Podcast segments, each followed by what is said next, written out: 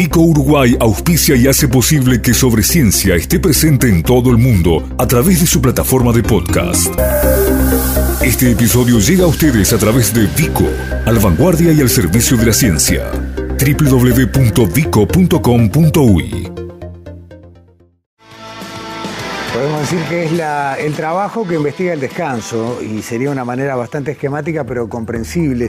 Hay toda un área dentro de la Facultad de Medicina que viene trabajando muy profundamente y cada vez con más amplitud en temas vinculados al sueño, al correcto descanso y a todas las consecuencias, muchas de ellas todavía por determinarse, que traen sobre nosotros la privación, el mal sueño y demás. Un área no menor es la que tiene que ver con las madres recientes con lo que sucede después del parto. Es sabido, el descanso se hace discontinuo, hay un sueño mucho más diferente de lo que es habitual. Pero ¿qué pasa en esas madres? ¿Qué pasa en la relación madre-hijo? ¿Qué pasa en las hijas e hijos? Bueno, eh, hay mucho para conversar, vamos a tratar de aprovechar este tiempo lo mejor posible. Les agradecemos mucho a Luciana Benedetto y Maida Rivas por acompañarnos, ambas integrantes del Departamento de Fisiología de Facultad de Medicina. Bienvenidas. Gracias por invitarnos. Gracias, Gracias. a ustedes. No descubrimos la pólvora si decimos que cualquier mujer que acaba de ser madre tiene unos cuantos meses por delante de muy mal descanso. Sí, este, lo que está bueno es, es como, como contar que, bueno, que las alteraciones de sueño son algo como inevitable o eh, característico de, las primeras etapas luego del parto. Este, no solo en la madre humana, sino también en, casi, en prácticamente todas las especies estudiadas, que son pocas, como, como es el sueño luego del parto pero que bueno, es algo inevitable, pero no por eso eh, deja de tener consecuencias. De hecho, las consecuencias de, la falta de sueño y de las alteraciones de, lo que es la fragmentación de sueño, que es lo que sobre todo tienen las mamás, este, tienen las mismas consecuencias o muy similares a patologías del sueño como las apneas de sueño. Sin embargo, como es algo natural, la gente lo da por hecho y a veces no se le presta atención y tiene, puede tener consecuencias eh, realmente, no sé si decirle graves, pero notorias, importantes, no solo en la mamá, sino en esa cría eh, sumamente dependiente del adulto, ¿verdad? Hablamos de un problema que sería de alguna manera genérico a todos los mamíferos, de alguna manera, ¿no? Eh, sí, sí, sí, básicamente, salvo excepciones. Está bien. Y hablamos de algo que uno tal vez no lo visualiza tanto, que es esa demanda energética de la madre, que no solamente se traduce en atención o en vigilia, sino también, bueno, que su organismo está adaptado a otra fisiología. Sí, de alguna forma es como que la, la, cría termina siendo como una continuación en muchos aspectos de la mamá, ¿verdad? depende, dependiendo de cada especie, es, la cría es sumamente dependiente, está poco desarrollada, depende completamente, en el caso del humano y de otros animales poco desarrollados, depende completamente de la mamá. Y es un costo energético hasta más elevado, ¿verdad? En algunos aspectos que la, que la preñez.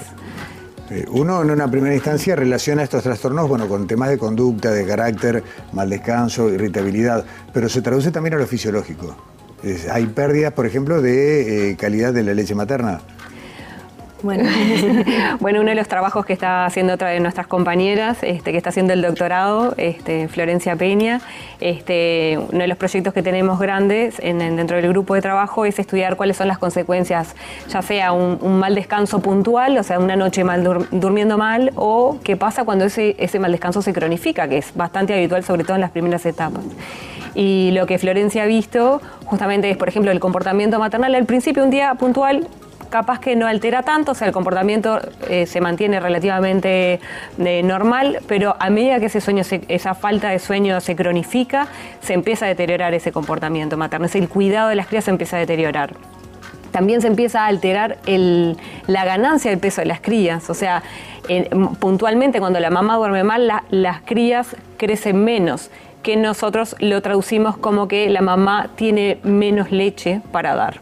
Y a su vez, en mal dormir, por ejemplo, un día puntual altera lo que es eh, los componentes de la leche. O sea, un estrés puntual, el sueño, la falta de sueño es un estrés de por sí y altera lo, que se llaman los macronutrientes. ¿Cuántos años tienen de trabajo en esta línea en Facultad de Medicina? ¿Cuántos años? Eh, bueno, yo menos que Luciana. Eh, Déjame decir, Maida, perdóname que te corte, y está bueno que la gente lo sepa. Hace muy pocos días que defendiste tu tesis de doctorado eh, justamente con esto, por eso también está bueno la... una una semana, exacto. Sí, bien, bueno, este, la, eh, mi línea en realidad de mi doctorado este, bueno, se embarca en, una línea de investigación que, desarrolló Luciana en Facultad de Medicina, que bueno, que es, una línea que, es nueva y en realidad es que se conoce muy poco, tanto en, a nivel mundial como en Uruguay también. Y bueno, que, es el estudio de, las ratas posparto, sí, el sueño de las ratas en el posparto. Y bueno, específicamente em, yo me uní como a la parte de poder eh, entender como las bases neurales de cómo eh, las madres logran este, integrar lo que es ese comportamiento maternal dirigido hacia el cuidado de las crías con el sueño, ¿sí? Interesantemente, en, el cerebro, lo que es em, dentro de los cambios que, suceden en, ya en la transición a la maternidad, sí, durante el embarazo y en el posparto, o sea, bueno, suceden muchos cambios en, la mujer, pero eh, el cerebro también es uno de, los órganos que se modifica, sí, y esas modificaciones eh, neurales eh, bueno, específicamente nosotros estudiamos un área en particular que es súper importante para todo lo que es el desenlace del comportamiento maternal y también es muy importante para la regulación de sueño-vigilia. Por eso es que, la elegimos como, foco de estudio. Este, y bueno, un poco eh, mi doctorado se basó en eso, bueno, en seguir entendiendo, ya digamos, algunos trabajos previos de cómo a través de la modulación de, de este área particular, que es un área en el hipotálamo, que está como en el centro del cerebro, ¿sí? Cómo eh, esta área logra, o sea, nosotros eh, farmacológicamente sí eh, podemos, por ejemplo, estimular o, antagonizar ciertos compuestos químicos. Y bueno, la idea es, es, entender un poco eso, bueno, cómo modulando esa área afectamos el sueño y el maternal al mismo tiempo. Claro, porque ahí, vos lo decías recién, ahí también, además del, digamos, de lo propio fisiológico, hay un comportamiento evolutivo que es la de la protección de las crías, que tal vez uno en lo humano lo ha perdido de vista, pero forma parte de ese bagaje que traemos desde, desde la evolución. Y eso también juega su papel en, este estrés. no solo el cuidado, el confort de la cría, sino también una especie de vigilia de alerta. Sí, algo o sea, que, es importante como, como, destacar que en realidad el comportamiento maternal es sumamente motivado. O sea, es, es algo que hay como una motivación interna que es la que lleva a las madres a buscar a las crías, a cuidarlas. O sea, y es gracias a esa motivación tan alta que, también la, madre, duerme menos, es como que ahí, tiene, bueno, tiene un conflicto, ¿no? Entre, entre cumplir eh, eso que la lleva, o sea, que es algo, ya digo, como que, nace, que es una motivación que es muy fuerte. Este, y bueno, también junto con la parte de sueño y vigilia, para que la madre también esté, esté motivada y pueda dirigirse a las crías, buscarla, tiene que estar eh, más tiempo alerta, como tú decías, sería como más una vigilia motivada, ¿sí? Como más característica de este, de este periodo posparto. Como que de, alguna forma, eh, digamos, como, ¿cómo hacemos para lidiar con la falta de sueño? Bueno, ¿qué, estrategias? O sea, cada especie va a elegir una estrategia diferente para lidiar con la falta de sueño que no todo el mundo lo logra, ¿no? Me incluyo.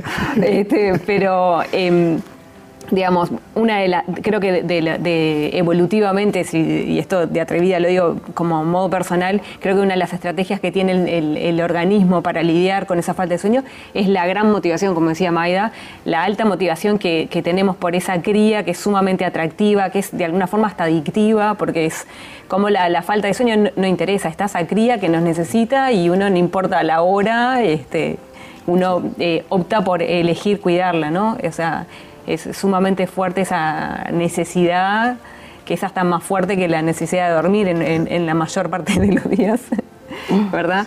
Este, entonces, bueno... Ahí aparecen otros mecanismos que son parte de otras investigaciones de otros grupos, pero que tengo presente que también hay en Uruguay que tiene que ver con el vínculo, con el apego, con la manera que se generan esos mecanismos, porque de una u otra forma, yo, yo les iba a preguntar, así como el organismo de una madre se adapta a la maternidad, eh, si el mecanismo de sueño no también tenía alguna variación o no, o es algo que, hay que lidiar con ello. Bueno, es que justamente en realidad creo que de, los que de las líneas, una de las líneas de trabajo que, trabajamos, que es en la que trabaja Maida, eh, específico este, con, lo que es esta área del cerebro que controla un montón de comportamientos, desde el comportamiento maternal, el sueño, el comportamiento sexual, la temperatura, es sumamente compleja el área. Pero bueno, eh, en la maternidad, como decía Maida, estos cambios eh, anatómicos y funcionales de alguna forma eh, lo hacen, intentan integrar estos dos comportamientos para que sobreviva la cría y que sobreviva la mamá, ¿verdad? Entonces, bueno, eh, parte de nuestros estudios es ver cómo logramos, cómo logran los animales integrar estos dos comportamientos. ¿Lo logran, no lo logran? ¿Qué consecuencias tienen cuando no lo logran? Entonces, a veces desafiamos al sistema eh, privándolas de sueño una restricción puntual, una restricción crónica y vemos, bueno, qué pasa en la cría, qué pasa en la mamá a nivel hormonal, hay cambios hormonales, hay cambios inmunológicos. Este, bueno, entonces es un poco tratando de ver cómo es que se adapta y bueno, si el cerebro logra tener adaptaciones. Y, y no sabemos, y es parte de nuestro estudio, es ver si hay cambios en los circuitos de, de, sueño eh, durante la maternidad, que es parte de lo que, bueno, venimos hace años trabajando, pero como que lleva mucho tiempo, granito a granito, lograr sacar una conclusión, ¿no? Está bueno. Eh, Hablaron de, eh, digamos, una privación sostenida de sueño como un elemento que puede hacer disminuir la cantidad de leche, pero también hablaron de que determinados episodios puntuales de estrés pueden afectar la calidad. ¿Está medido, se ha podido saber cuáles son los componentes que cambian en la leche materna sometida a una situación de mal descanso? Sí, o eh, sea, específicamente lo que vimos no lo tenemos publicado todavía, pero, pero ya tenemos los datos este, completos. Justamente las proteínas se ven reducidas, la cantidad de proteínas en leche. Esto en, en animales de laboratorio, ¿verdad? No, no en humanos. Este, pero bueno, lo, lo interesante, nosotros le tratamos de buscar una explicación. Uno, creo que entender que bueno, hay 101 explicaciones a veces para los resultados que uno tiene, uno trata de buscar ese puzzle mental donde logramos integrar toda esa información. Y bueno, lo que siempre charlamos es bueno, de alguna forma el estrés puntual de un día altera esos componentes de la leche, pero capaz que esa adaptación permanente donde cuando uno cronifica el sueño de alguna forma uno se va adaptando a esa situación de estrés, tiene consecuencias, pero capaz que en cosas vitales como los componentes de leche capaz que no se vean afectados. Esto es mucho lo que discutimos con, Florencia, que es la, estudiante que está trabajando arduamente en el tema. Y así como hablabas de resultados recién obtenidos, todavía no publicados, también hay otras investigaciones que se abren y para la cual hace falta que participe gente también, ¿no? A ver, ¿cómo, sigue esto? Eh, bueno, este, nosotros ahora estamos trabajando, empezamos un, un proyecto este, que está en pañales de... Bien, eh, bien dicho. Eh, en humanos, este, que bueno, estamos empezando a estudiar cómo duermen las mamás uruguayas, que no se sabe. Este, hay muchos estudios en, distintas partes del mundo, todo el mundo sabe que las mamás duermen diferente. Este, pero bueno, queremos saber no solo desde el punto de vista de cómo es la calidad de ese sueño de la mamá, sino los aspectos culturales. O sea, dónde duerme el bebé, cuál es la dinámica familiar nocturna, quién colabora, alguien colabora, no, qué hacemos con ese bebé cuando se despierta, este, todo lo que es más de la parte cultural.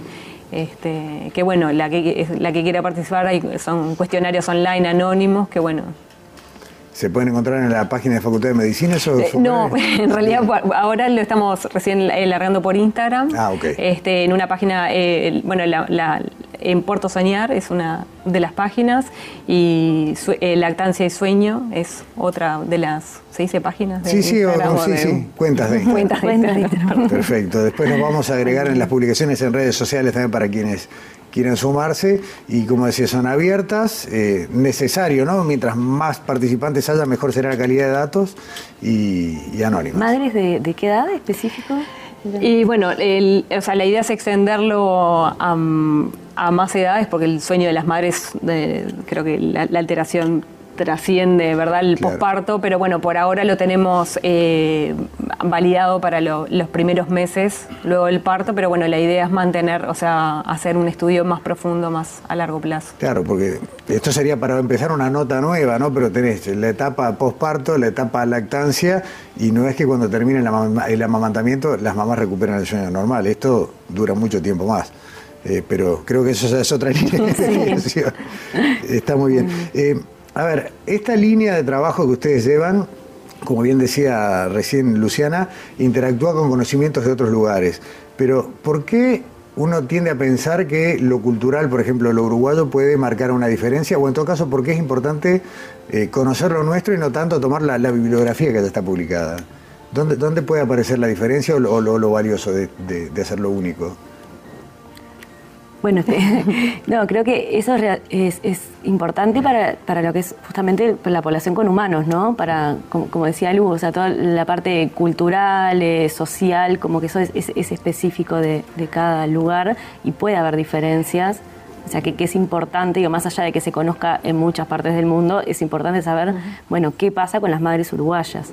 Claro, y como que la como que el, la, parte, el, sueño lo podemos tender también como un fenómeno social, no sé, es un comportamiento social y, y eh, la dinámica, la parte cultural de dónde duerme el bebé, la cercanía con la madre, qué hace la mamá cuando se, se bebé, o sea, las principales alteraciones del sueño de la mamá son por la, por, por la dinámica del sueño del bebé, por cómo come, entonces, qué hace esa mamá quién colabora, toda la parte cultural va a determinar cómo duerme la mamá.